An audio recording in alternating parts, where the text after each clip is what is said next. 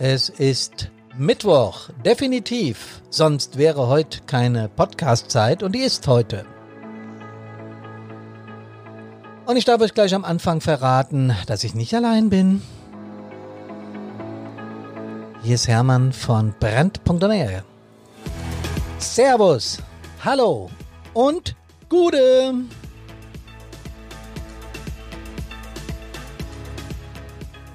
Bei mir im Interview ist eine junge Frau, mit der ich gleich ein Interview führen werde. Und es geht heute um das Thema besonnene Führung, positive Auswirkung auf die Mannschaft. Und zu der Dame erzähle ich euch gleich mehr. Ja, erstmal herzlich willkommen. Freue mich, dass ihr dabei seid. Mittwoch ist äh, Podcast Abend, Brandpunkt an Air, der Einsatzleben Podcast. Wir haben uns heute das Thema, wir, Alina und ich, das Thema Führung vorgenommen. Und zwar geht es darum, was passiert, wenn man besonnen führt. Ich hätte bald gesagt besoffen. Nein, ich meine natürlich besonnen. Wenn man besonnen führt, hat das positive Auswirkungen auf die Mannschaft. Und Leute, ob ihr es glaubt oder nicht, sowas kann man wissenschaftlich erforschen. Und wer sich mit diesem Thema befasst, der muss da tiefer reingehen. Und genau das hat Alina Jung getan. Die ist mir jetzt per Skype zugeschaltet. Wir haben ja Corona-Themen und dürfen uns nicht treffen oder sollten uns nicht treffen. Das berücksichtigen wir natürlich auch. Und unsere Alina Jung ist Studentin, die etwas ganz Besonderes macht, aber davon soll sie erstmal selbst erzählen. Hallo Alina, grüß dich. Ja, hallo erstmal auch von mir. ähm, schön, dass ich äh, die Chance nutzen kann, hier bei dir heute zu sprechen. Gen genau. Dann sag uns doch erstmal, wer du bist und äh, was du gerade machst. Also, wie du mich schon vorgestellt hast, ich bin Alina und ich bin 21 Jahre alt. Ich studiere momentan noch an der Universität Koblenz-Landau Psychologie und Soziologie im Zweifach-Bachelor. Und ich bin aber fast fertig. Das heißt, ich bin jetzt an meiner Bachelorarbeit und ähm, die schreibe ich, wie du auch schon so ein bisschen gesagt hast, im Bereich Führung in extremen Situationen. So ganz äh, als Oberbegriff erstmal. Genau. Extreme Situationen, da hätten wir ja genau unser Hauptthema auch momentan in unserem Land und auf der ganzen Welt gefunden. Also Extremsituationen, wie führt man da und was hat es für Auswirkungen, wenn man eben nicht hektisch oder sowas wird, ja? Das ist damit, glaube ich, gemeint, Alina? Mhm, richtig, ja. Genau. Aber bevor wir loslegen mit äh, deinem Studienthema, hätte ich gern noch mal eine Frage an dich. Du bist an einem sehr inspirierenden Ort gewesen. Da habe ich dich im Prinzip auch kennengelernt oder daher kam deine Anfrage. Magst du uns mal erzählen?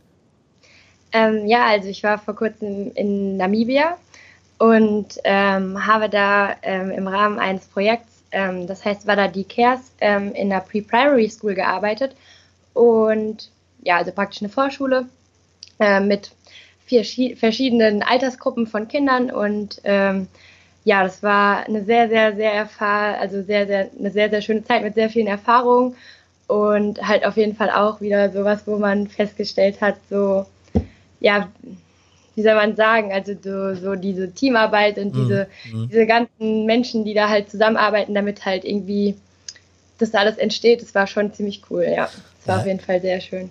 Und dieses Land, Namibia, also ich bin, warum frage ich da so hartnäckig nach, Alina? Ich reise unheimlich gern äh, mit, mit, mit der Karina zusammen.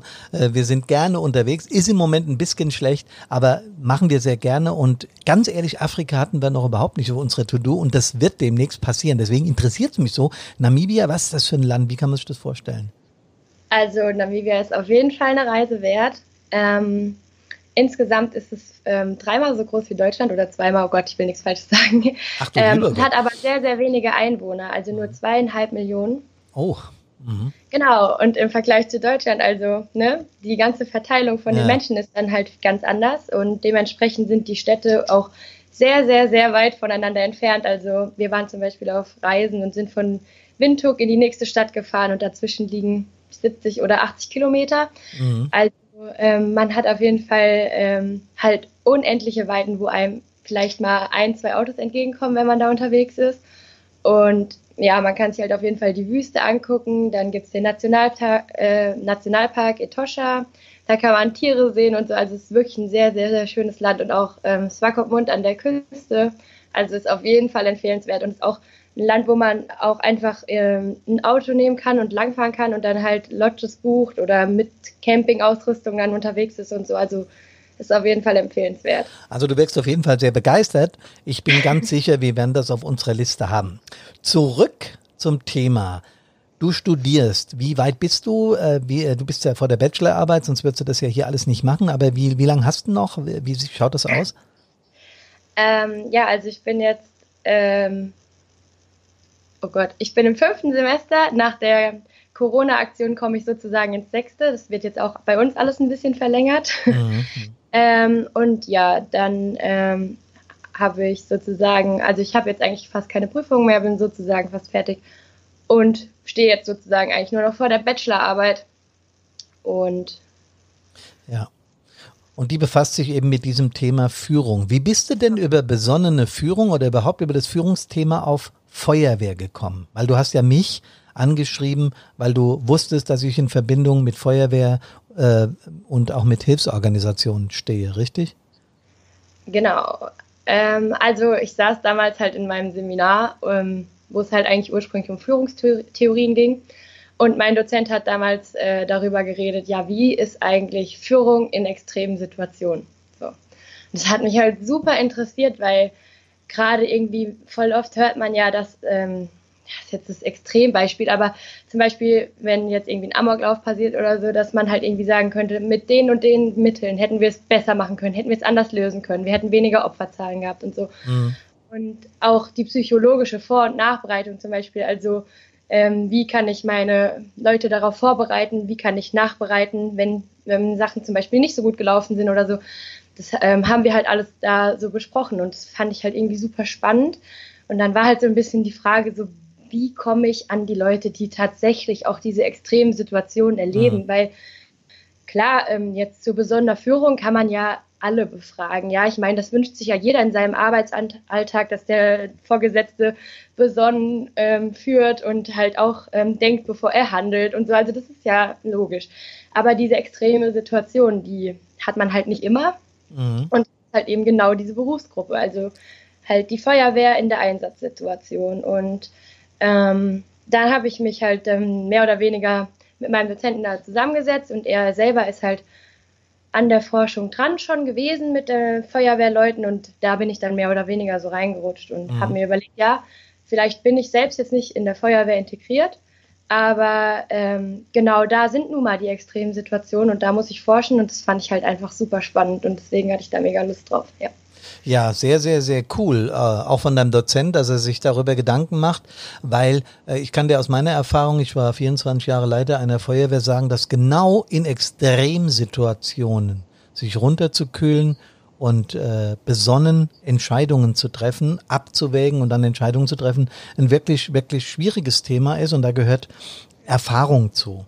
Ja, also man, ich glaube, unsere Führungskräfte in den Feuerwehren äh, brauchen zunächst mal ein, ein, ein Vorbild, jemand, der sie, der sie anleitet, der sie führt, damit sie lernen, mit diesem Thema langsam aber sicher umzugehen. Ich äh, erzähle es immer wieder, auch in den Vorträgen, die wir halten, dass ich damals mit 25 Jahren zu früh Stadtbrandinspektor wurde und da auch einige Themen mit hatte, einige Probleme. Gut. Ähm, Ihr erforscht sowas mit welchem Hintergrund? Hochrisikoforschung klingt ja jetzt erstmal extrem spannend. Ne? Also äh, gerade äh, auch für, für Menschen aus Hilfsorganisationen, die, die legen natürlich Wert drauf, dass sie A besonnen führen können und B besonnen führen. Ja, also geführt werden, so meine ich das. Ja, und ja. Äh, wie, was ist der Hintergrund und was, was ist das Ergebnis, was wird das Ergebnis sein eurer Forschung? Ähm, ja, also allgemein kann man halt in dieser Hochrisikoforschung, die du gerade schon angesprochen hast, immer ähm, zum Beispiel auch Faktoren zuverlässigen Handelns erkennen, Funktionsweisen oder mhm. auch die Funktionsfähigkeit halt von Teamarbeit oder Teams in gerade diesen hochkritischen Situationen oder halt aber auch die Ausgestaltung von Führung jetzt in so einer ähm, äh, in so einem Kontext.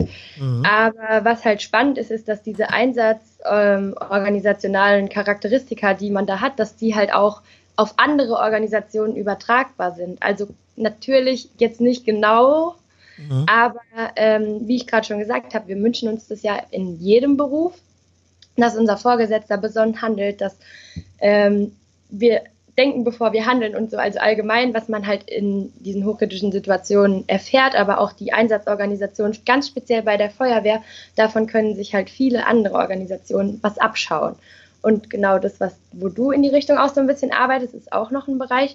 Ähm, das ist halt einfach diese Vor- und Nachbereitung von, ähm, von Krisen, also Situationen, Krisenmanagement, aber auch im psychologischen Bereich, also Aufklärung und halt aber auch Nach äh, Nachbearbeitung, einfach um halt ähm, zum Beispiel psychologischen Traumata einfach auch vielleicht ein bisschen vorzubeugen und das Ganze vielleicht anders anzugehen und für dafür halt so ein gewisses Konzept auch zu entwickeln. Also dafür soll die Forschung oder fände ich es cool, wenn die Forschung ähm, wäre.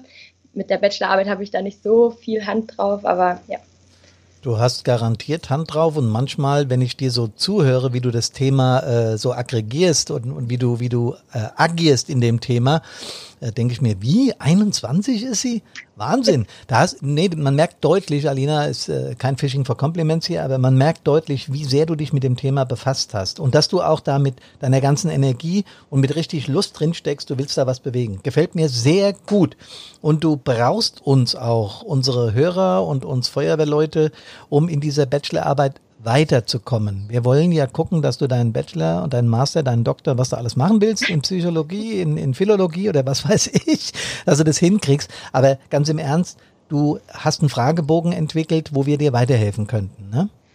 Ähm, ja, genau, das richtet sich jetzt, ich weiß, du hast auch Hörer aus anderen ähm, Organisationen, also Einsatzorganisationen, aber es richtet sich jetzt hauptsächlich an die Leute, die bei der Freiwilligen oder bei der beruflichen Feuerwehr sind oder auch bei der Werksfeuerwehr. Ähm, auch das Weise. Hm.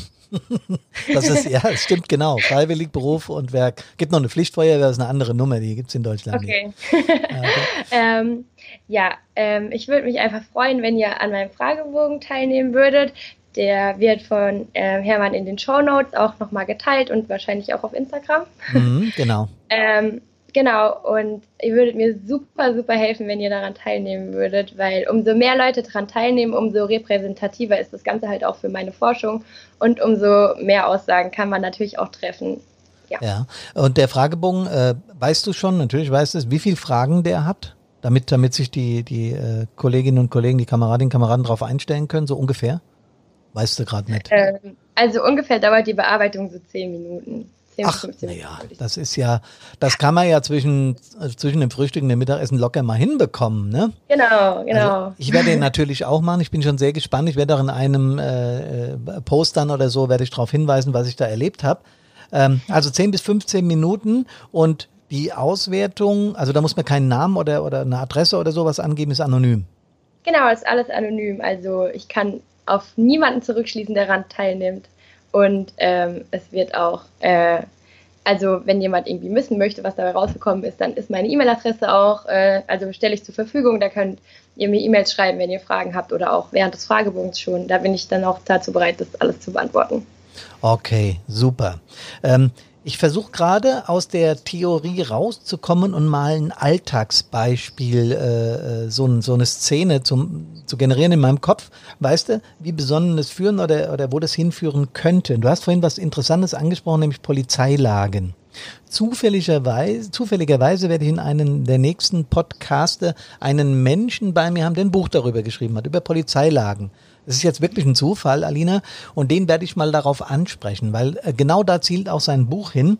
Wie können wir mit Amoklagen, mit, mit wirklich schwierigen, äh, schwierigsten Situationen, die Polizei mit Gewalt und mit, mit, mit Schießerei, was weiß ich alles, ja.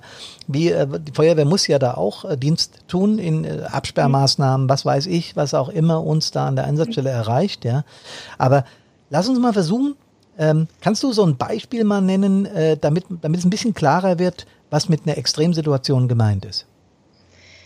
Ähm, ja, also für eine extreme Situation gibt es äh, verschiedene Definitionen, die damit will ich jetzt aber keinen langweilen. Allgemein kann man sich da, glaube ich, ganz gut was drunter vorstellen. Also wir haben ähm, zum Beispiel jetzt in Teilen unseres Fragebogens halt ähm, das ausgearbeitet und da geht es halt hauptsächlich darum, gab es ziemlich viele schwere Verletzte zum Beispiel oder war ähm, die Situation überfordernd, weil der Brand sehr lange gedauert hat zum Löschen oder hat äh, irgendwie vor oder nach der Situation ein Suizid im Team gegeben. Also es sind wirklich, wirklich extreme Situationen. Es ist jetzt keine, ähm, ja, wie soll man sagen, ja. also es geht wirklich um die, um die schlimmsten Situationen, die man sich sozusagen vorstellen kann. Und ähm, genau, darunter versteht also darunter verstehen wir in unserer Befragung sozusagen die extremen Situationen.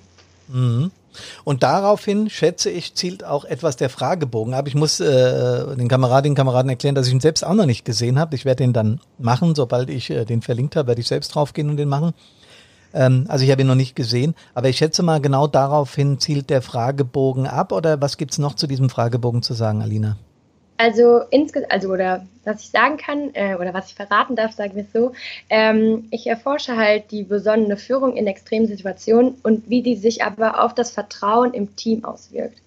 Also ah. wird es auch ein bisschen darum gehen, wie vertraue, also oder wie bewerte ich das, wie bewerte ich meine Führungskraft, aber wie bewerte ich gleichzeitig auch das Vertrauen gegenüber meiner Führungskraft.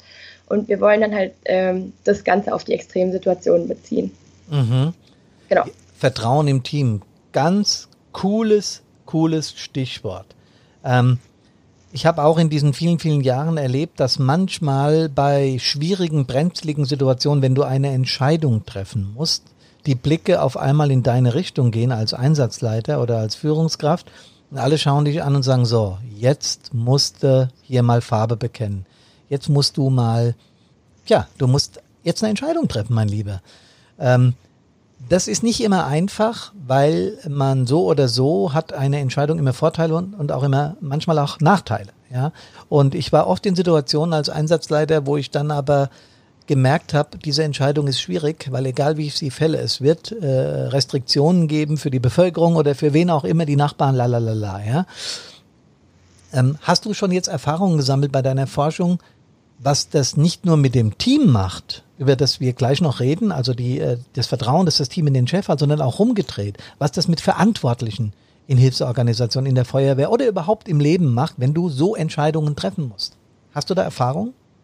Mm, muss ich ganz ehrlich verneinen. Das mhm. äh, ist aber auch eine ziemlich spannende Sache, wo man auf jeden Fall auch nachgehen sollte. Ähm, weil ähm, momentan bewerten wir ja mehr oder weniger oder erforschen wir ja mehr oder weniger das Team und die mhm. Bewertung der Führungskraft und aber nicht die Führungskraft direkt oder was die darüber denkt. Ähm, das Ganze wäre halt aber auf jeden Fall auch so mehr oder weniger so ein Schritt danach, würde ich jetzt mal sagen. Also wenn man jetzt zum Beispiel festgestellt hat, okay, ähm, das Team oder halt, man kann ja auch eine gesellschaftliche Umfrage machen, wo äh, Feuerwehr externe Leute oder halt einfach ganz normale Leute daran teilnehmen und dann könnte man halt auch einfach mal fragen, wie hast du die Situation wahrgenommen? Und dann könnte man immer noch weiter, also wie gesagt, es ist wirklich ein Riesenpulk an Sachen, die man da zusammensammeln kann, um dieses Krisenmanagement halt voranzubringen. Und das ist, glaube ich, für auch für Führungskräfte super, super wichtig. Ähm, mhm. Und dahin zielt ja auch so ein bisschen, wir finden das jetzt raus, so und so, findet das Team das so und so, sieht das Team das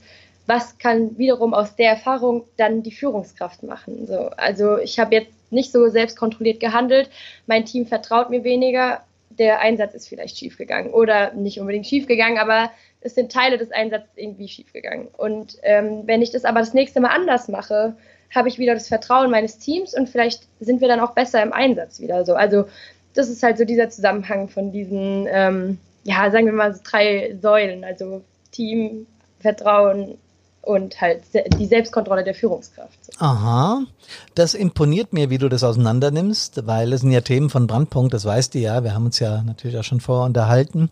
Ähm, wenn ich so drüber nachdenke, du studierst Psychologie, äh, was ist denn dein Berufsziel? Hast, hast du schon eins, du musst es jetzt auch hier nicht sagen, aber es würde mich interessieren, ich sage dir auch gleich, warum mich das interessiert. Ähm, ja, witzige Frage. als Student so okay, du bist 21. Ich gebe zu, die Frage könnte etwas verwirrend sein, aber äh, würde mich echt interessieren. Hattest ähm, du schon mal so eine Richtung oder sowas? Also ich hatte auf jeden Fall eine Richtung. Mhm. Ähm, ich wollte immer in den Bereich Jugend und Jugendstrafrechtspflege, also so Sozialarbeit und ähm, Inklusion von jugendlichen Straftätern. Mhm.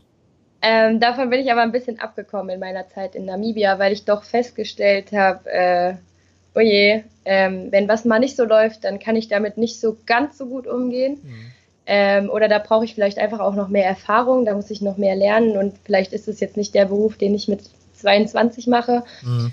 oder nach dem Masterstudium direkt anfange, sondern vielleicht ist es irgendwann mal so ein Ziel, in dem Bereich zu arbeiten, wenn ich halt wirklich Berufserfahrung habe, mit der ich dann auch wirklich helfen kann. Und ich glaube, das ist ähm, schon so das Ziel in weiter Ferne, aber jetzt so vorerst erstmal Master und mal sehen, was was, was die Zeit so bringt, sozusagen. Hey Alina, das war auch eine miese Frage mit einem ernsten Hintergrund, weil ich habe gerade überlegt, ob ich dich auf die äh, Interessentenliste Brandpunkt hinten rechts draufsetze, weil du, du im Prinzip verfolgst du die gleiche Thematik, wie wir das tun. Und ich merke auch, dass da ein fundiertes Grundwissen da ist. Vielleicht sollten wir uns dabei Gelegenheit mal drüber unterhalten. Ähm, ich möchte nochmal auf das Team eingehen. Ähm, mhm. Wenn ihr das erforscht, habt ihr schon erfahren, also andersrum, Besonnenheit bedeutet ja ruhig bleiben, gelassen bleiben, ähm, äh, sagen wir mal, dieses vertraute, vertrauensvolle Vorbild sein in Extremsituationen. Mhm. Habt ihr auch Erfahrung gemacht, wie das ist, wenn eine hektisch, also ich meine mit eurer Forschung, nicht jetzt im Einsatz selbst, das fällt ja flach, aber wenn einer hektisch und unwirsch und, und sauer reagiert und abgehackt und böse wird, habt ihr da Erfahrungen sammeln können mit der, mit der Arbeit? Ähm, also das Ganze ist leider so ein bisschen eingeschränkt. Ähm, wir befragen halt zu einem äh, abgeschlossenen Zeitraum, also ich glaube die letzten vier Monate. Gott, ich will jetzt nichts falsch erzählen. Ja, äh, und da ist es halt nun mal so, dass man mehr oder weniger die Einsatzorganisa äh, Einsatzleitung ähm, bewertet. Mhm. Ähm, aber was wollte ich denn jetzt sagen? Kein Problem. Also auf jeden Fall ist das Kernthema das besonnene Führen ja, in genau. Extremsituationen und was das dem Team, sagen wir mal, für ein Grundvertrauen, für eine mhm. Grund äh, gute Stimmung, um im Einsatz tätig zu sein, gibt. Ich glaube, so könnte man es genau, zusammenfassen, genau, oder? Genau, das ist richtig. Ja, ja, ja, genau. Also wir sind ja tatsächlich auch so, dass wir ja wirklich nur Teammitglieder sozusagen befragen. Mhm wir, also natürlich können unter den Leuten, die wir befragen, auch Vorgesetzte oder Einsatzleiter sein, ähm, aber es ist ja nun mal so, dass die ja selbst auch mal eine, jemanden hatten, der über denen steht. Oder die Struktur ja so ist, dass halt äh, immer noch, immer noch irgendjemand über einem steht. Und mhm. dass man da ja auch wieder hat, okay, der trifft jetzt aber Entscheidungen über mich und ich treffe aber Entscheidungen über mein Team. Und dann, also diese, ähm, also dieses Team oder das, die Bewertung des Teams, die Wahrnehmung des Teams von dieser Selbstkontrolle oder halt auch der nicht vorhandenen Selbstkontrolle, das ähm, haben wir jetzt bei den wenigen Daten, die wir bis jetzt schon gesammelt haben, da haben wir halt auf jeden Fall gesehen, ähm, dass da auf jeden Fall einen Zusammenhang gibt. Also, dass auf jeden Fall die Selbstkontrolle der Führungskraft einen Einfluss, also äh, mhm. es bedingt es nicht, also es ist nicht der Grund und die Ursache, aber es hat, gibt auf jeden Fall einen Zusammenhang zwischen ähm, der Selbstkontrolle und halt eben dem Vertrauen des Teams. Ja, klasse. Wir haben gerade was ganz Wichtiges gelernt. Das ist gut, dass du das nochmal gesagt hast, weil ich ja auch so selbstverständlich gesagt habe, ich mache den Fragebogen auch. Natürlich, ich war ja auch mal Truppmann, so heißt das bei der Feuerwehr, so fängt das an, ja. Du kommst aus der Jugendfeuerwehr, die meisten, oder auch als Quereinsteiger in, in, in den aktiven Bereich, also da, wo du Einsätze fährst. Jetzt sind wir gleich beim Grundlehrgang Feuerwehr, kannst mal zuhören, vielleicht ist es dann doch was für dich. Ähm, also du kommst dann in den aktiven Bereich und dann musst du erstmal ausgebildet werden, eine Zeit lang, bevor du überhaupt reale Einsätze fahren kannst. Äh, und noch mehr ausgebildet werden, bevor du überhaupt mal in einen Innenangriff, das heißt da, wo es, äh, wo du Atemschutz brauchst oder so, rein kannst, darfst. Äh, allerdings hat es jeder Feuerwehrchef auch hinter sich. Und jeder Zugführer, das ist eine, eine höhere Ebene, eine Gruppenführer, Truppführer, so heißt es bei uns. Das wird halt alles so mhm. gestaffelt, ja, äh, damit es im Einsatz eine ganz klare Struktur gibt. Und das finde ich sagenhaft bei, bei Hilfsorganisationen. Das gibt es auch bei den Sanis und es gibt es auch beim THW und beim DLRG. Aber es gibt diese klare Strukturierung, dass jeder weiß, wer ist mein Vorgesetzter und jeder weiß, wem habe ich, wem bin ich berichtspflichtig, wem muss ich was sagen, wem nicht. Ja, und dann gibt es einen Pressemitarbeiter, der sich nur um die Presse kümmert, da muss dann auch nicht jeder sein Statement und so weiter und so fort. Also da ist richtig krasse Struktur drin. Merkt man übrigens auch in so äh, Extremsituationen wie Corona-Krise oder anderen Krisen, dass dann unser Land bei allem Gemecker, dass es hier Land auf Land ab gibt, doch relativ gut organisiert ist. Was wollte mhm. ich damit jetzt sagen? Ich weiß es wieder. Mir geht's genau wie dir, merkst du? Ich wollte sagen, auch die Führungskräfte können gerne diesen Fragebogen machen, ähm, aus zwei Gründen. Denn erstens mal wart ihr definitiv auch mal Truppmann, sonst wärt ihr heute nicht Chef. oder Krummführer oder Zugführer oder Truppführer. Also befasst euch mit diesen Sachen und versetzt euch in die Lage, wie es damals war, als ihr Truppmann wart, also als ihr Befehlsempfänger wart. Und guckt dann, wie das mit dem besonnenen Führen war. Ich glaube, das ist eine ganz wichtige äh, Message an der Stelle, oder?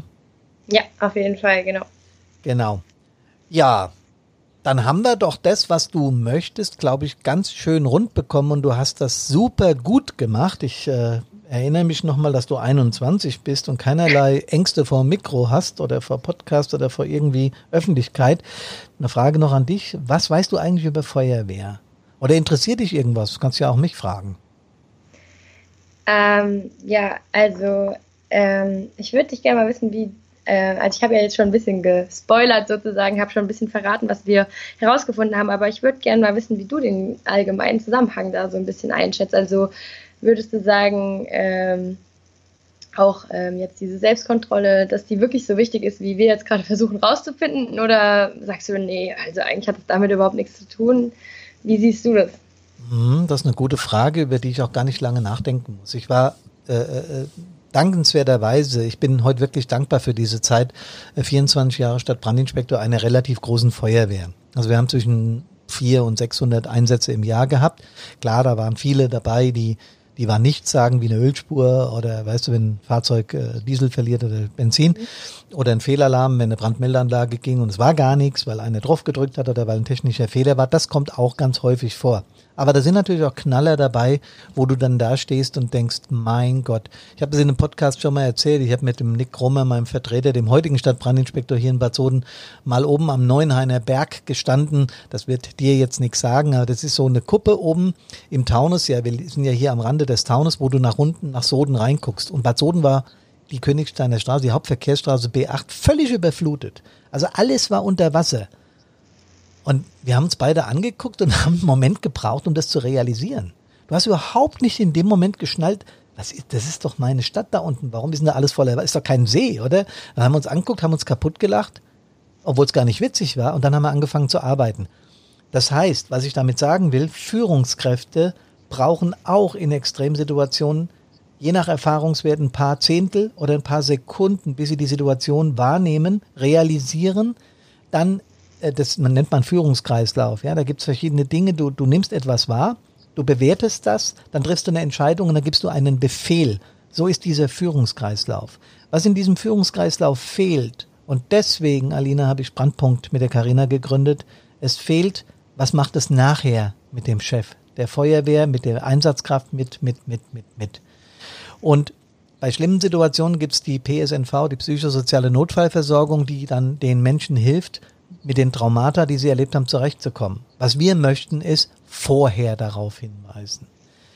Und meine Philosophie ist, umso besonnener, umso besser vorbereitet jemanden in einen Einsatz geht. Und damit wären wir wieder bei der Führungskraft und bei der Besonnenheit. Umso besonnener er das macht, umso besser führt er. Keiner mag Hektik. Im Einsatz hat die nichts zu suchen. Wir müssen überlegt handeln. Manchmal geht es um die Wurst, nämlich um Leben und Tod. Das klingt dramatisch, ist es auch. Und deswegen glaube ich, dass das, was du da machst und dein Prof, mhm. ja, deswegen finde ich die Arbeit, die ihr da macht, extrem wichtig. Aus meiner Sicht wird sie möglicherweise nachweisen, dass besonnenes Führen äh, definitiv Vertrauen im Team schafft und dass auch, äh, das gehört für mich genauso dazu, Kritikfähigkeit von unten nach oben, ja, also Annehmen von Kritik genauso dazu gehört, um ein äh, gutes Miteinander zu schaffen. Das heißt nicht, dass die Führungskraft keine Entscheidung treffen muss. Das muss sie. Und sie muss auch die Verantwortung dafür tragen. Und das ist manchmal nicht einfach. Aber wenn ich auf den Rat meiner, meiner Untergebenen höre und sage, da könnte er recht haben, das nehme ich in meine Bewertung mit auf. Dann glaube ich, habe ich es geschafft, eine besonnene und gute Führungskraft zu werden. Siehst du das auch so? Ja, das hat auf jeden Fall genau das auch nochmal zusammengefasst, was ich mir so ein bisschen erhoffe rauszufinden. Mhm doch. Wirklich. Du hast gemerkt, wenn ich so anfange zu dozieren, ja, und so länger rede, ohne eine Pause zu machen, dann geht's Richtung Schluss. Alina, das war super spannend. Das hat mir sehr viel Freude gemacht. Ich möchte herzlich danken im Namen von Brandpunkt von allen den Hörerinnen und Hörern, Kameradinnen, Kameraden. Und ich glaube, die werden alle sich auf deinen Fragebogen stürzen, damit du klasse Ergebnisse kriegst. Wäre das gut für dich? Das wäre super, da würde ich mich richtig freuen. Dann sagen wir zum Schluss Servus, Hallo und Gude. Gute! Mach's gut, Alina. Ciao.